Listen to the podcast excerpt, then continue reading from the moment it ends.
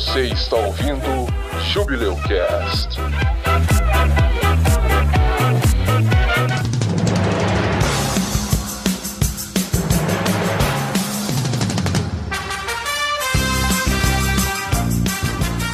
Mas assim, ela é uma pessoa interessante, tipo, que, tipo assim, o Instagram da Sasha Grey é interessante pra caralho, ela vai nos lugares legais, tira umas fotos de boa.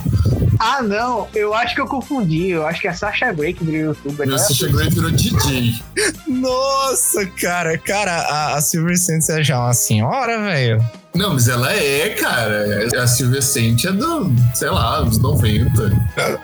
Emanuele. Ainda bem que tá gravando tudo isso. Não, ela não é senhora, não. Tô procurando foto aqui 2019. Ela não tá velha assim. Ei, Jaime, escondido. Deixa eu ver. Deixa eu ver, deixa eu ver. Tem. Eu só quero os episódios proibidos do Jubileu Cast. Só quero isso. Ela tem 43 anos. Ela não é senhora, não. É, Jaime, panela velha com esse comida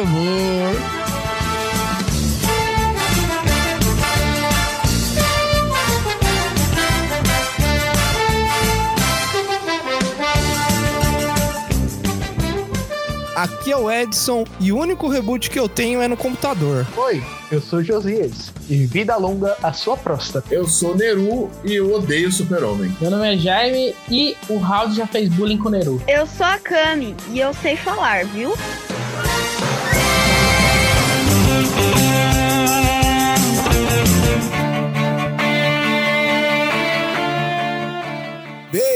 Bem-vindos a mais um episódio do Jubileu Cast, o júbilo dos podcasts. E hoje vamos falar sobre mundos cinematográficos, vamos falar sobre remake, reboot e adaptações que já existem e que ainda estão por vir. A gente vai falar como que elas poderiam melhorar, como que elas poderiam ser menos repetitivas e, como sempre, a opinião do, do Neru é definitiva, mas é só pra ele. É verdade. A minha opinião é final, é definitiva. Mas antes da gente começar o episódio, eu tenho um recadinho pra você que tá ouvindo. Se você ainda não curtiu a nossa página do Facebook, curte lá. É Bico do Corvo, que é o site que traz o Jubileucast à vida. Quando você entrar lá, vai ter sempre um post fixado no início da página com um link pro Spotify e nesse link vai ter todos os episódios do Jubileucast lançados até o momento, além de sempre estar atualizado com um monte de notícia, novidade sobre mundo nerd, séries, filmes, games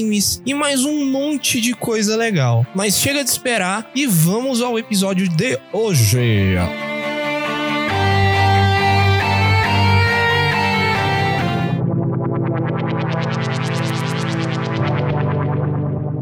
É isso aí, vamos começar falando sobre o conceito, né? Você que tá ouvindo, você não sabe o que que é reboot, você não sabe o que que é remake. A gente vai te dar um- uma breve explicação aqui sobre o que é pra você não ficar perdido. Então, gente, o que que é reboot? O que é remake? Explica pra gente. Reboot seria nada mais nada menos do que um reinício, um resetar de uma obra. Por exemplo, fiz uma obra em uma determinada época, aí al- alguém gostou e quer transformar isso daí em filme, mas sendo que ela quer fazer uma releitura da minha obra. Aí ela quer fazer uma releitura própria, eu autorizo, lógico. Aí ela vai fazer uma releitura. Vamos supor aqui que eu tenho um personagem meu aonde ele começa criança e vai encontrar com uma menina no meio dessa história e elas vão se tornar melhores amigos. Já nesse reboot, essa menina na, na história é um menino ou essa menina na verdade se torna a rival dele, mas sempre seguindo o conceito chave da história. Já remake seria o mesmo desenrolar da história, sendo que vi- visto nas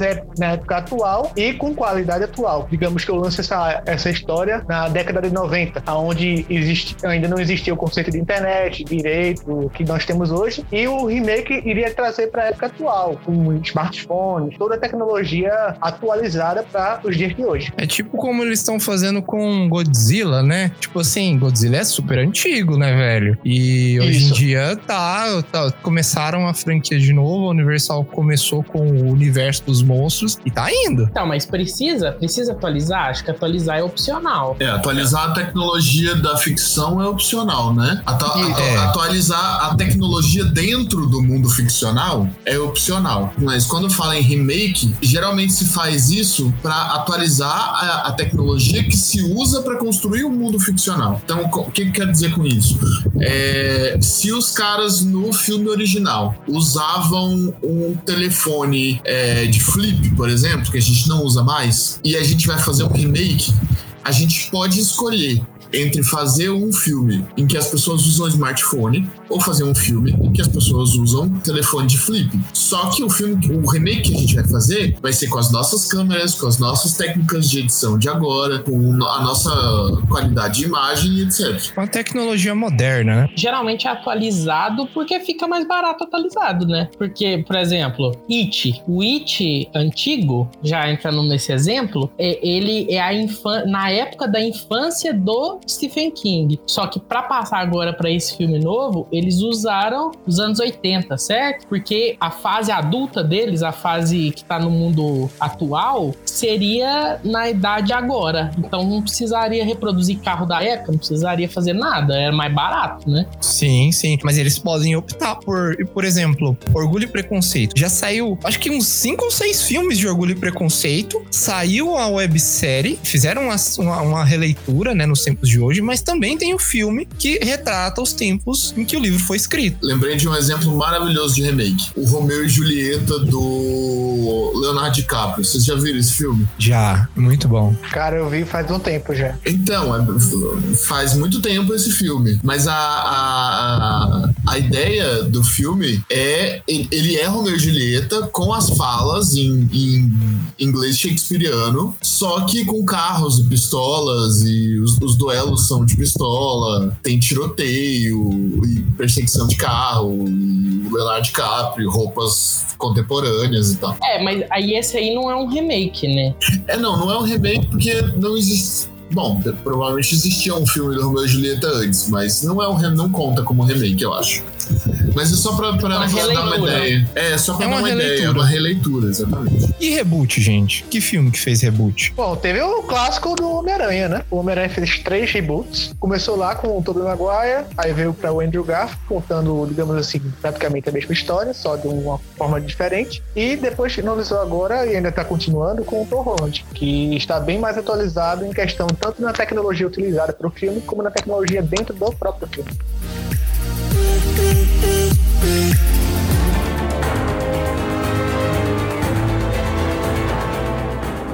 Beleza, a gente já falou rapidamente sobre o que é reboot, sobre o que é remake, releitura. E agora a gente vai falar sobre algumas das franquias que nós assistimos, que nós gostamos ou desgostamos, que acabam às vezes se repetindo demais, às vezes não seguindo uma linha que agrada tanto aos fãs quanto à crítica. O primeiro filme que a gente vai falar, né, que o José estava falando aqui, é justamente Homem-Aranha, que teve a, tri a primeira trilogia do Sam Raimi, depois é o diretor Sam Raimi que fez os três primeiros filmes e depois foi o, mudou o ator, saiu o Tobey Maguire e foi o Andrew Garfield, né? Então, Homem-Aranha é, uma, é um bom exemplo, porque é um dos meus heróis favoritos e ao mesmo tempo eu não aguento ver o Homem-Aranha começar do começo de novo. Eu gosto mais do ator que tá fazendo agora, mas ao mesmo tempo é, eu quero ver a história avançar, eu não quero ver a origem do Homem-Aranha de novo, não quero ver ele começar a conhecer a Stacy. Eu não quero ver ele começar a ter outra sequência de briga com a Mary Jane. Eu já vi isso, sabe? Eu já vi isso. Eu não quero ver isso de novo. E outra coisa que acaba incomodando nisso é que isso ocupa um grande espaço nas salas de cinema que outras franquias não conseguem começar, não conseguem nascer, sabe? É verdade. Um comentário breve sobre o Homem-Aranha é que a Sony e a Marvel estão negociando de novo a permanência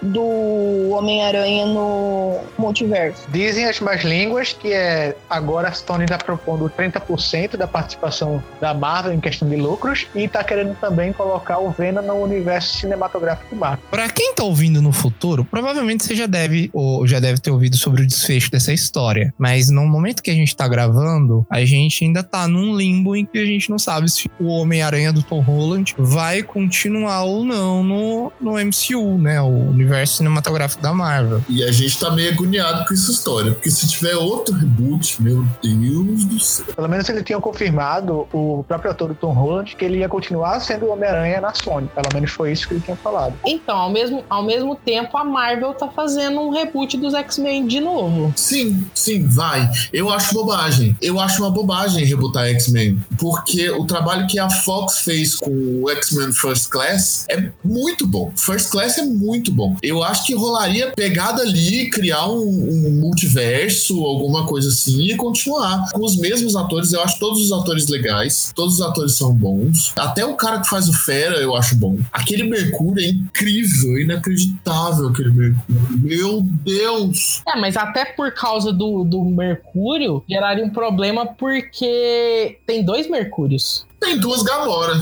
É, tem dois Gamoras, mas tem aquela questão que, tipo, o primeiro Mercúrio, digamos assim, da, da Marvel, ele só apareceu em um filme, digamos assim, num- numa cena pós-crédito de outro. Ele não chegou mais a aparecer depois desse tempo todinho e não foi anunciado nada, nenhuma participação do ator nessa próxima fase aí da Marvel. Já esse outro Mercúrio mais recente aí da Fox, do- dos X-Men, ele já participou mais de dois a três filmes, eu não me lembro correto a quantidade. A galera, inclusive, ficou mais entusiasmada com esse Mercúrio por causa das cenas de ação dele nos, nos filmes e tal, fizeram até memes com isso. E eu acho que ficaria mais cabível nesse personagem esse Mercúrio do que o da, da- que a Marvel fez. É complicado, gente, porque são tempos diferentes. Não que isso impeça nada, não, gente, porque viagem no tempo tá aí pra isso, né? Não, mas teve um problema que é- eles vão ter que resolver agora, que é o motivo deles quererem um ator, atores negros pra interpretar o Xavier e o Magneto, né? Porque o Magneto é um sobrevivente da Segunda Guerra Mundial. Só que hoje em dia não tem idade mais pra ele ser um, um sobrevivente da Segunda Guerra É Mundial. verdade. Então eles têm que ter um outro problema racial pra ele fazer parte, porque faz parte do conceito do personagem. né? É, ele tem que ser, ele tem que ter sofrido de alguma forma, né? Ele tem que ter sofrido algum evento que deixou ele amargurado com os humanos. Provavelmente vão colocar ele no apartheid, então. Pode ser. Por que, que a, a indústria ela tá, aposta mais com recontar as mesmas histórias ao invés de contar de novo histórias novas, quer dizer? Pelo menos na minha opinião, que eles não se sentem seguros, eles preferem pegar algo que já funciona e apostar nisso. Por exemplo, a saga do Apocalipse. A saga do Apocalipse dos X-Men vendeu bastante no- nos quadrinhos, mas eles não souberam adaptar. Aquela saga é maravilhosa, meu Deus. Se você não leu, você aí que está ouvindo isso, se você não leu a saga do Apocalipse e a saga Massacre, vaza daqui, vai embora. Não- Massacre não vou é mais bom, falar hein? com você. Ah, muito bom assim, não. O massacre não é muito bom assim, não. É, eu, eu gosto pra caralho da saga Massacre. Não é maravilhoso, não é um Sandman, né, cara? Mas é bom, é bom. A nível de quadrinho mainstream, é muito bom, sim. É, A, a saga Massacre é menos boa, realmente. Realmente, a saga Massacre é menos boa mesmo. Eu acho que eles, é igual eu te falei, eu acho que eles pe- pegam esse, esse tipo de material que eles sabem que eles, pelo menos eles acham que vão, vai funcionar e apostam nisso. Mas, como o, voltando ao exemplo do Apocalipse, não dá muito certo. Guerra Civil também da, da Marvel, não foi Eu lá acho- coisas. Tipo, por mais que teve os valores, questão de tipo, bilheteria altos, por ser Marvel, em questão de enredo, se você lê o quadrinho de Guerra Civil, você vê que é um universo totalmente diferente. Você nem compara aquilo ali com Guerra Civil do, do, do cinema. Mas é porque a Marvel tá apostando num negócio família, né? Então eles tiveram que tirar várias coisas. Por exemplo, a Homem de Ferro 3, ele não é problema alcoólico, é problema de pânico social. É tipo assim, eles estão adaptando coisas e deixando às vezes pior pra essa ideia dos 13 anos, né? Eles não vão adaptar um demônio na garrafa do. Nossa, é muito pesado adaptar o demônio na garrafa do Homem de Ferro. Ah, mas a ideia dele tá lá no Homem de Ferro 3. Só que como pânico social. O personagem é aquilo. Eu acho até interessante que eles poderiam adaptar o Demônio na Garrafa, mas não como filme, mas como menção honrosa dentro do filme de Deadpool. Que tem um, um HQ onde o Deadpool ele viaja no tempo e tal, e ele tá lá junto com o Homem de Ferro, justamente nesse quadrinho da- do Demônio da Garrafa, onde ele meio que veste a roupa do Homem de Ferro e sai pra salvar a galera. Ele mata todo mundo. Nossa, mas não. Eles não vão fazer isso, porque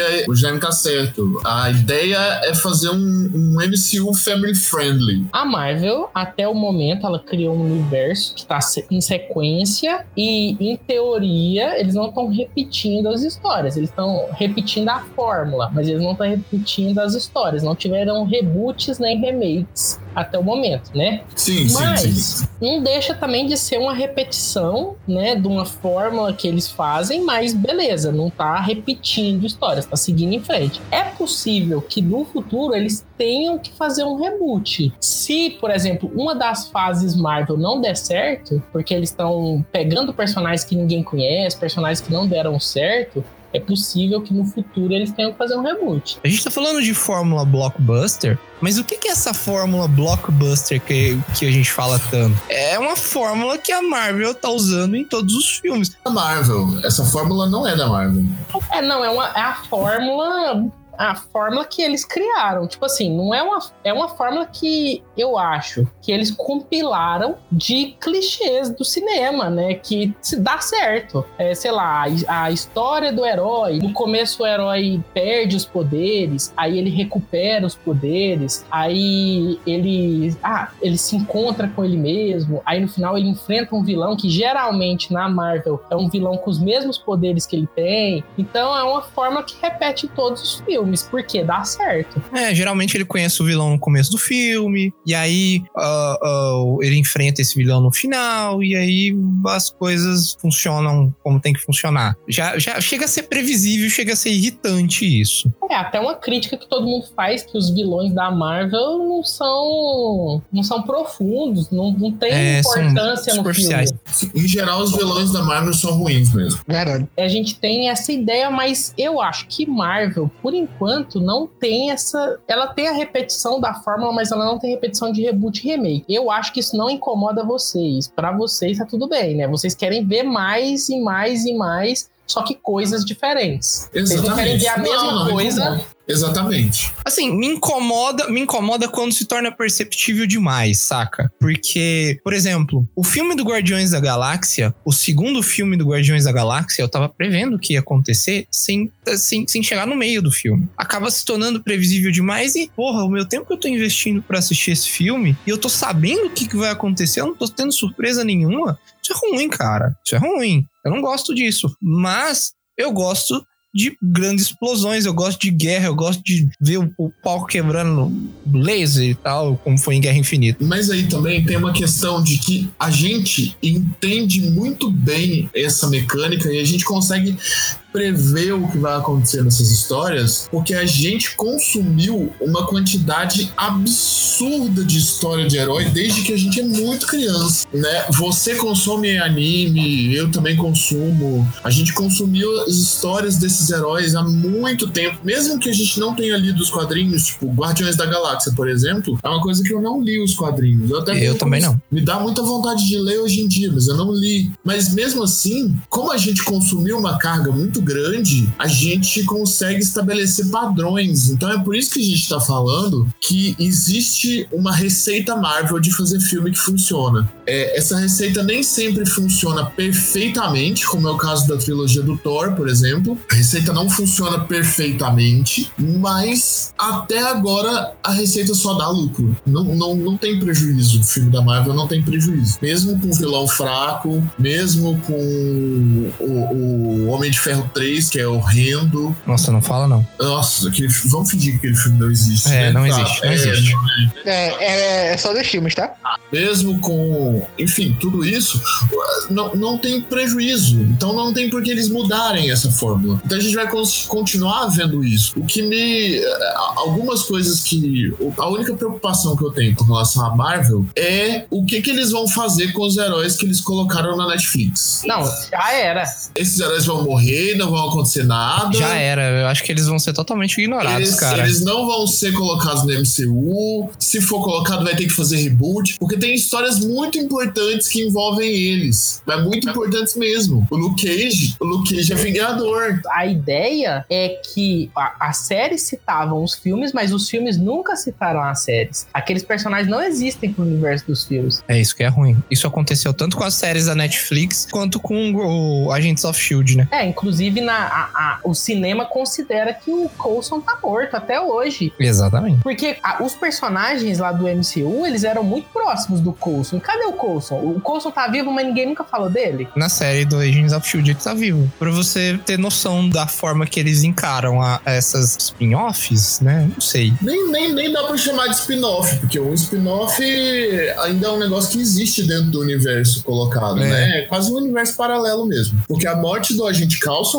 é um, é um game changer, né? No, no universo Marvel do cinema. E sei lá, eu gostaria de ver uma conexão maior entre, entre essas coisas, né? Nem a Marvel nem a DC tem essa conexão. Então, é uma, é uma coisa que eu não, eu não entendo por que, que isso acontece. Vocês conseguem pensar em por que, que acontece essa, essa desconexão entre os seriados e o, o cinema? Não é lucrativo, não é lucrativo. Não, eu acho que o mais simples é que você já tá obrigando o seu público a ver oito filmes antes de ver o Vingadores. Você não vai ver ele, obrigar ele a assistir mais três temporadas de série também, né? É comercial. Eu acho que não, cara. Eu acho que, tipo assim, vale muito mais a pena financeiramente pra eles fazerem igual eles estão fazendo agora com o Disney Plus. Por mais que eles não vão refazer, não vão fazer um novo Demolidor ou uma nova Jessica Jones, eles vão fazer séries com os personagens que já apareceram em filmes. Sim, mas você aí do futuro vai poder responder isso aí. Será que eles vão considerar que esses personagens estão vivos mesmo ou vão esquecer deles nos filmes? Ou quando eles aparecerem nos filmes, eles não vão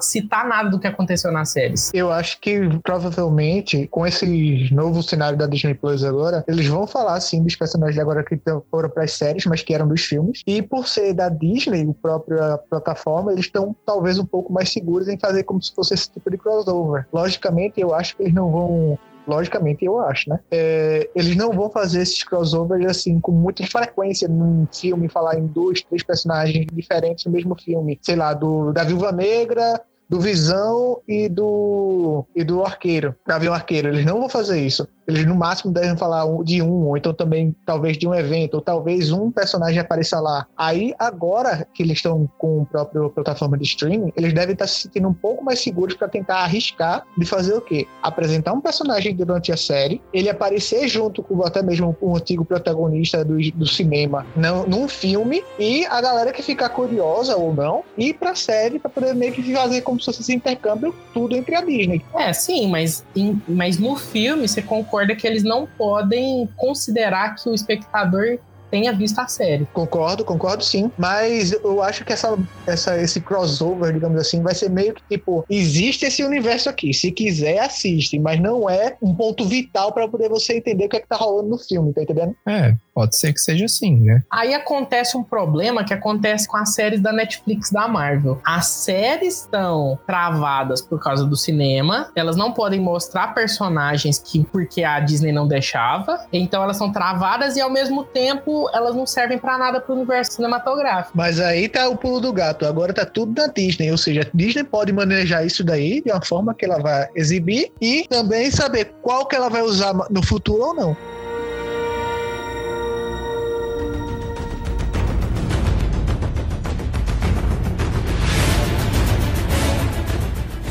Chega de malhar a Marvel. Vamos falar mal da DC Isso. agora. Vamos falar mal do DC, que é a melhor coisa da vida é falar mal do DC. Eu quero dizer que eu sou DC nauta, eu gosto de tudo da DC, mas vamos falar mal aqui do que que não presta, porque a gente sabe que tem coisa que não presta.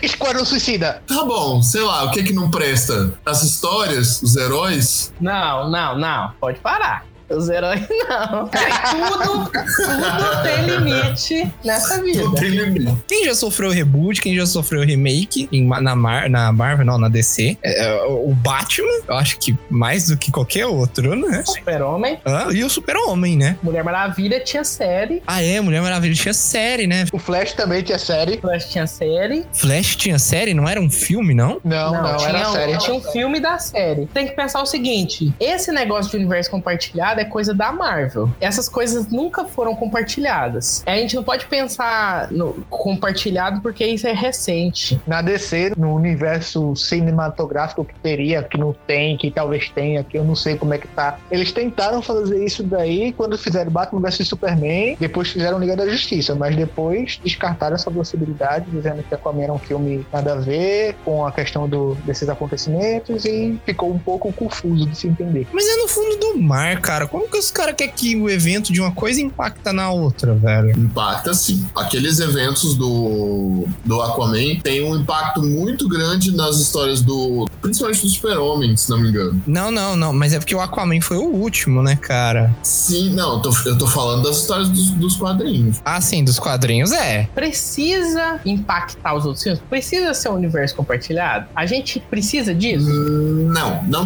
não acho que precisa. Não precisa, cara. precisa. Você não precisa, Não você não que precisa de precisa. um universo compartilhado pra você fazer uma história boa, não, cara. Mas também não vejo. Mas também não vejo porque fica fazendo esse monte de reboot o tempo inteiro. Piscou tem reboot. Falando de Batman, Batman teve primeiro o, o Batman da série, né? Do, que ele tinha a sobrancelhinha, né? O Coringa usava, ele tampava o bigode com O maquiagem. César Romero. César Romero. César Romero. Pô, não fala, não fala com esse desdém todo, não, porque tem ouvinte aí que vai te xingar e eu apoio. Eu apoio esse cara que vai te xingar. Adam agora. West foi um dos melhores Batmans em questão de autenticidade. Aí, questão de autenticidade, até eu posso ser o melhor Batman. Eu vou ser o primeiro Batman barrigudo. Eu vou ser o primeiro Batman gordinho. Eu vou ser o mais autêntico de todos. Geram muitos memes, principalmente o Batman da Feira da Fruta, que é o melhor Batman de todos os tempos. Não, não, não, apaga isso. Não, não, não. Pra ver o que a feira da fruta tem. Eu vou botar um trecho do- da Feira da Fruta aí pra vocês verem. Chefe, a cana, a cana tá chegando, chefe, a cana. A cana, filho de umas putas, como é que me descobriram? Eu Batman, porra, agora que vai foder com o Batman? E agora o que, que eu faço? Eles estão chegando mais perto. Chegaram mais perto? Vamos dar fora daqui que nós somos fodidos. Vamos dar fora daqui, vamos dar fora daqui. Eu não aguento mais essa merda de bate-caverna. Porra, só eu faço tudo essa merda? Saco! Vou embora, bora daqui! Merda! Saco! Mal agradecido. Vou te colocar no colégio interno. Ah, vai tomar no cu! Robin, você me mandou tomar no cu? Eu não acredito no que eu ouvi. Não acredito no que eu ouvi. Não pode ser verdade isso que eu escutei agora. Você é um menino ainda, Robin. Eu te criei. Tá bom, tá bom, é verdade sim, eu acho só. Nós precisamos bolar um plano para pegar o Coringa, Robin. O mais louco do Feira da Fruta é que os caras fizeram nos VHS, a gente tudo conhece isso, né, cara? Como é que se espalhou desse jeito? Velho. Brasil. Bas- basicamente porque era muito bom e porque tinha pouca coisa na internet na época. Brasil, meu amigo. Se você não conhece Batman da Feira da Fruta, você é um millennial. Mas Feira da Fruta é reboot ou é remake? Feira da, da Fruta é uma paródia. Ah, não. Entra na Deixava no ar, deixava no ar. Família tem até a feira do melão. Vamos nessa.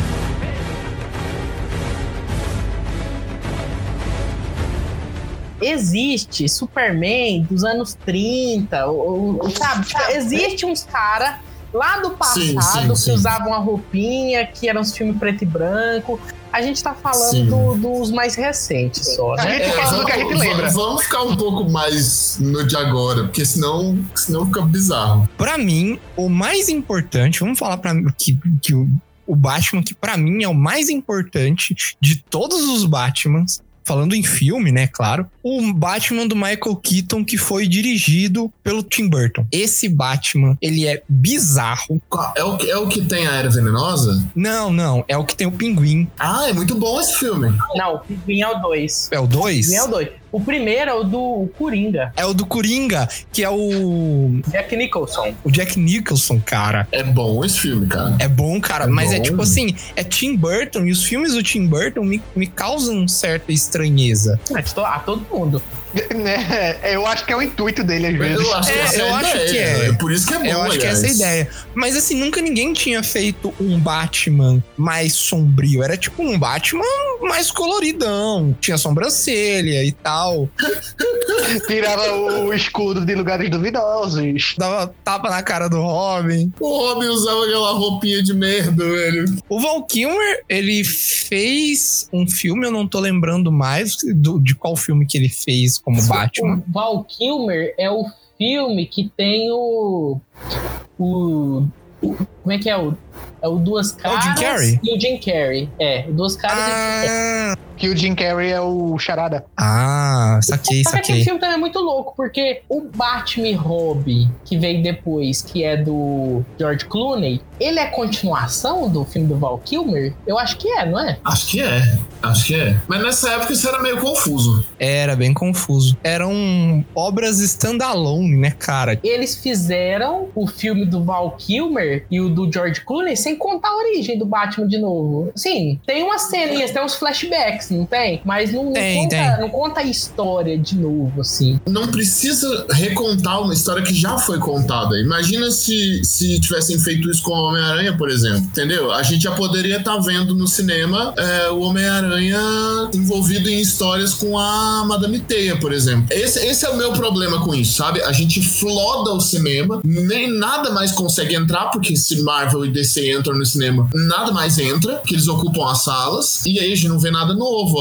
As coisas que a gente tá vendo de novo são séries. E daí as séries eu nem, nem posso reclamar, porque tem material pra caralho pra consumir, né? É verdade. é Uma verdade. coisa, eu observando o trailer do filme do Coringa, pode ser tanto uma ligação para o universo compartilhado, como pode ser também para obras, digamos assim, meio que uma continuação de todas elas, mas que não estão ligadas diretamente. Eu tava observando no trailer recente do Coringa, onde tem uma parte lá onde tá todo mundo correndo saída do cinema. Dentro dessa saída do cinema, parece que tá saindo lá a família Wayne. Ou seja, parece também que vai acontecer a famosa origem do Batman. Seguindo essa lógica aí, o próximo filme do Batman ele já pode começar, digamos assim, com ele sendo o Batman, fazendo só uns flashbacks dessa- desse outro filme e não envolvendo o Coringa, envolvendo, sei lá, um outro vilão, cara, cara de barro, por exemplo. É um vilão interessante do Batman e, tipo, tem a ver com o Coringa, mas ao mesmo tempo não tem a ver, digamos assim, fazer uma história seguindo, entendeu? Como se fosse um amarrando no outro e sair seguindo. muito nebuloso porque o diretor, ele falou, ele falou ontem que não é, não tá planejado pra ter continuação desse filme do Coringa não. Ele é um filme feito pra ser standalone. Não, justamente. A ideia seria essa pra fazer um standalone, mas sendo que sabe como se fosse um cliffhanger pro próximo filme. Sim, sim, eles botaram lá uma referência que pode ser os pais do Bruce Wayne saindo do, da sessão do, do filme lá do cinema, correndo, vão pro beco e acontece a cena clássica, né? Não dá pra ver, não dá pra saber se é isso, porque tem o Thomas Wayne no filme. Tem o Thomas Wayne, tem o Bruce Wayne, tem a família Wayne. É, não dá pra saber se aqueles eram eles. Então, tipo assim, tá muito nebuloso esse podcast é cadatado. Então,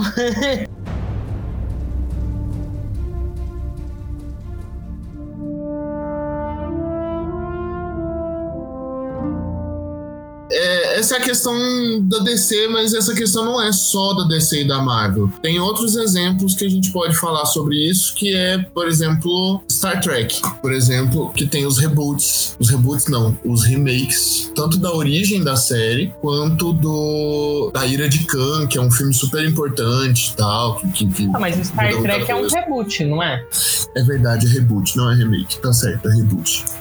Porque re- reconstruiu a origem da série, então é reboot, tá certo. Ele fazem um reboot, mas pelo que aparenta, agradou tanto os fãs antigos como os fãs novos. Logicamente, tem aquele pessoal que realmente prefere, ah, não, preferi o antigo, ah, não, tô preferindo mais agora o novo. Mas enfim, os fãs, em geral, eles curtiram tanto a época antiga, porque essa série lá era da década de 80, 90 por aí. A série atu- atualizada, eles curtiram também porque eles mantiveram a essência da, da, da série clássica.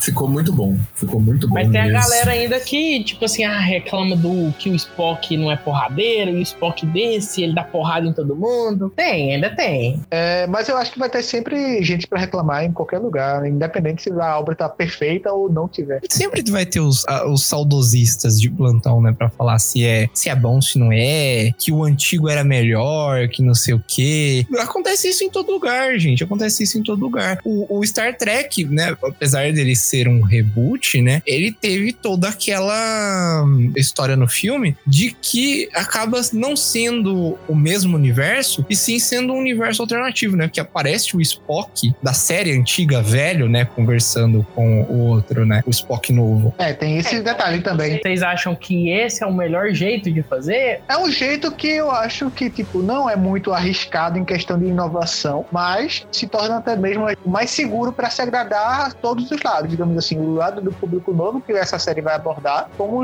a parte do público antigo, que, digamos assim, nutre um carinho especial por a série, pe- até mesmo pelos atores que faziam a série antigamente. É verdade. Você, você honra a série. É, eu, eu acho que tem, acho que tem um outro fator nisso, que é a questão de que os fãs de Star Trek, os fãs old school de Star Trek, eles são um grupo meio largado às traças, assim. É, existe pouco material criado pra eles é, mainstream, sabe? Se não me engano, o, o ponto mais avançado da série Deep Space Nine, Deep Space Nine é do começo dos anos 2000 ainda, junto com o Voyager, e não se sabe o que acontece depois disso, e os fãs são deixados meio que flutuando aí, não se produz as coisas, parou de produzir. Aí a Netflix fez um fez Discovery. uma O Discovery. o Discovery. A Netflix fez o Discovery.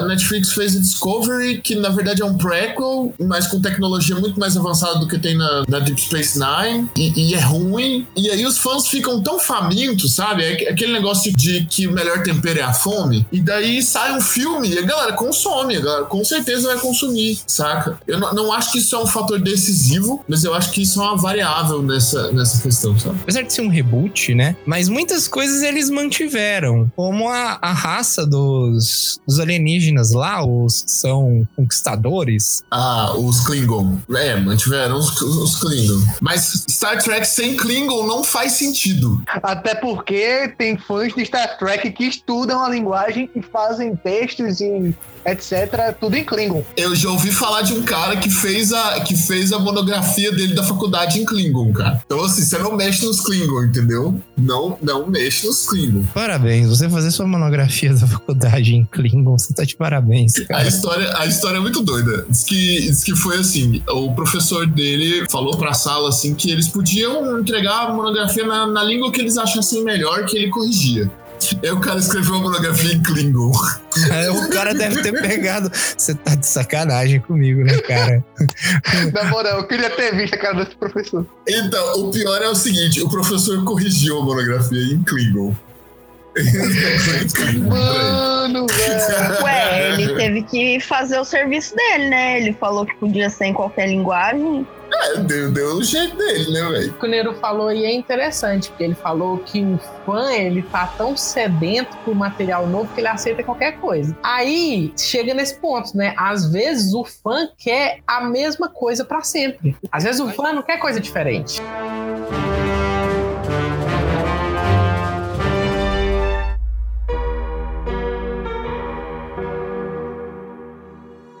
A gente tem, a gente tem esse pensamento também, não só com Star Trek, mas também com Sherlock Holmes. Sherlock Holmes já teve várias adaptações. Ele, ele, ele foi, ele foi um reboot A Sherlock com o Benedict Cumberbatch é muito boa. com o, o Benedito Cucumber lá. É muito boa. É, eu recomendo pra todos as- assistirem. Então, já me disseram que é boa pra caralho. Sim, é muito boa, cara. Não Assista. acho tão boa assim, não, mas vai. Eu acho, eu acho. Já é do conta, como sempre. Eu gosto, eu gosto da série da BBC porque eu sou fã de Sherlock Holmes e eles adaptaram os livros, né, de Sherlock Holmes pro mundo de hoje, né? E cara, ficou fantástico porque igual o con, um conto em vermelho que eles adaptaram, que é o, eu acho que é o primeiro ou o segundo episódio da série, É o primeiro, que é o Conto em Rosa. é o conto em rosa, isso mesmo. Cara, é, é, é muito bom porque eles, eles pegaram um livro e eles viraram, cara, a gente vai fazer isso aqui nos tempos de hoje com um cara de hoje. O Benedict Cumberbatch, ele também, ele também merece muito mérito porque ele faz um Sherlock Holmes absurdo. Muito mesmo. A partir desse ponto de adaptações que pegam as histórias do, do, do que já existe, porque um conto em vermelho já foi adaptado nas séries dos anos 70, já foi adaptado, eu acho que em filme também, eu não tenho certeza, eh, e trouxe para o mundo de hoje. Isso é uma coisa boa, mas ele não copiou exatamente ele fez uma coisa nova. Talvez um meio termo entre as duas coisas, Jaime, talvez seja bom. Eu acho que o que ele chegou a fazer, a gente pode chamar de reboot remake. Ele voltou pra contar a mesma história e um remake seria tipo, ele aplicou alguns elementos atuais na história. É, mas eu acho que a diferença principal nesse caso é o fato de que o nicho de séries é muito maior do que o nicho de cinema. Maior no sentido de caber mais, de ter mais espaços para coisas diferentes, sabe? Então eu acho que é menos ruim você rebutar uma série ou dar remake numa série do que fazer isso com um filme. Porque o filme, principalmente quando é blockbuster, quando é esses filmes de grande circulação, super mainstream, ele ocupa espaços em sala de cinema que outros filmes não vão ocupar. E ele, e ele tem um orçamento absurdo que outros filmes não vão poder usar esse dinheiro, porque o dinheiro sai de algum lugar. Né? Esses patrocinadores, é, um patrocina, o cara que, tá que, que vai ajudar a patrocinar a Marvel, ele não precisa, ele não quer e não vai ajudar a patrocinar uma outra franquia que, que esteja começando. Por exemplo, um filme que eu adoraria ver um- uma continuação dele no cinema é o Bright, que teve no Netflix. Muito bom, por sinal, muito, muito bom mesmo. E eu não vou ver isso, por quê? Porque a Marvel e a DC ocupam todas as salas de cinema com todos os filmes e não tem o que fazer, entendeu? É isso ou Velozes e Furiosos que tem no cinema sempre o tempo todo. Velozes e Furiosos 27. Eu acho que blockbuster, o nicho de blockbuster é isso. Claro que vão ter produções independentes, vão ter filmes menores que podem e às vezes devem ter um maior espaço no cenário. Existem. Só que eu não sei se isso vai mudar, cara, porque se eu fosse um investidor, né, eu não vou investir num filme que eu não tenho certeza se vai dar lucro. Agora, eu como investidor, posso ter um, um, um lucrozinho ali no Vingadores Guerra Infinita? Eu vou. Ah, com certeza. Pegando esse nicho aí, foi o que fizeram, inclusive, com Sherlock Holmes. Não sei se vocês lembram, mas Sherlock Holmes já tem o filme, já, e inclusive Sherlock Holmes, interpretado pelo próprio Robert Downey Jr. Que eles pegaram essa Sim. onda aí, aonde estava é, Vingadores no topo, Homem de Ferro, acho que foi entre o 2 e o 3, Homem de Ferro. Aí eles lançaram Sherlock Holmes e, tipo, muita gente, a galera da Marvel, foi inclusive assistir e gostaram do que viram. Sim, fizeram uns dois ou três um- filmes. um- é, fizeram dois filmes, pra sair o terceiro. Eles fizeram um híbrido de uma história mesclando com a outra dos livros e apresentaram também os desfechos inusitados no, no cinema. Eles fizeram um negócio de época, mas não fizeram seguindo a risca dos livros. Eles tiveram como se fosse uma liberdade poética, por assim dizer, para contar uma forma que as histórias ficassem numa linha de pensamento único para caber Sim. no horário do filme. O Sherlock Holmes do Downey Jr. é diferente, né? Isso, ele é bem diferente. É, Ele não, é outra coisa. É outra um coisa. negócio bem mais é, ação, aventura, estilo Sessão da Tarde dos anos 90, digamos assim. Isso. Por isso que eu adoro.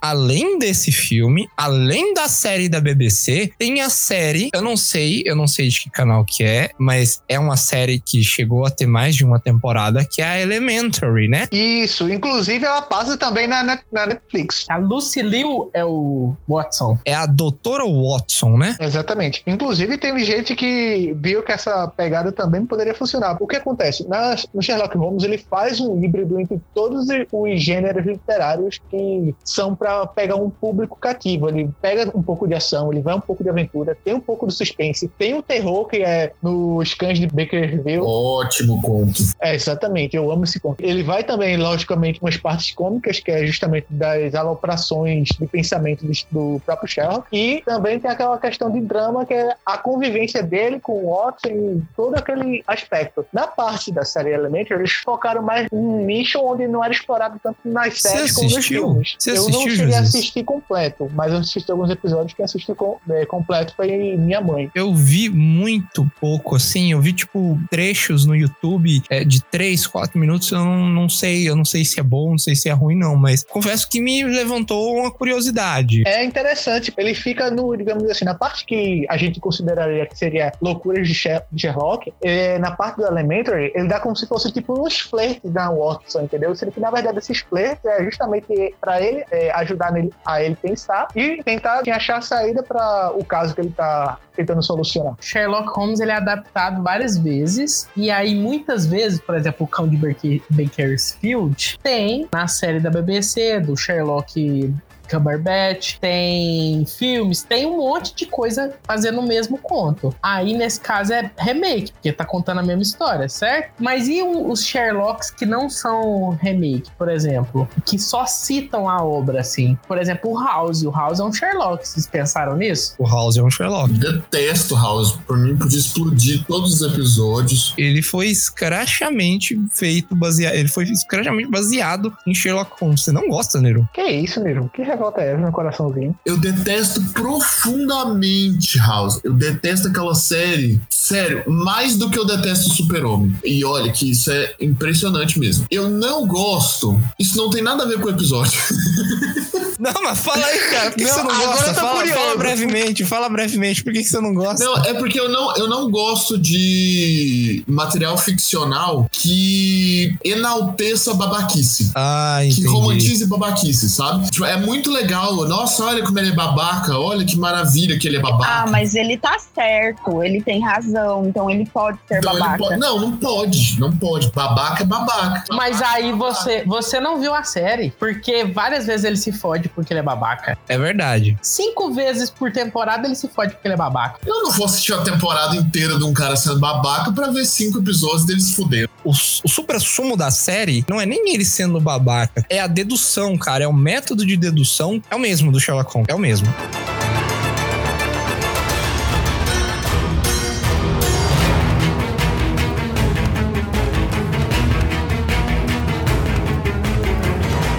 Pessoal. Espero que vocês tenham gostado desse episódio. Novamente, não esqueçam de curtir a página do Bico do Corvo no Facebook. Se tiver alguma sugestão ou mensagem, pode mandar por lá também, ou pelo e-mail bico do corvo contato@gmail.com, que a gente vai ficar lá de butuca se você mandar qualquer coisa, a gente te menciona aqui no episódio, tá bom? Um abraço para todo mundo e a gente se fala. Até mais.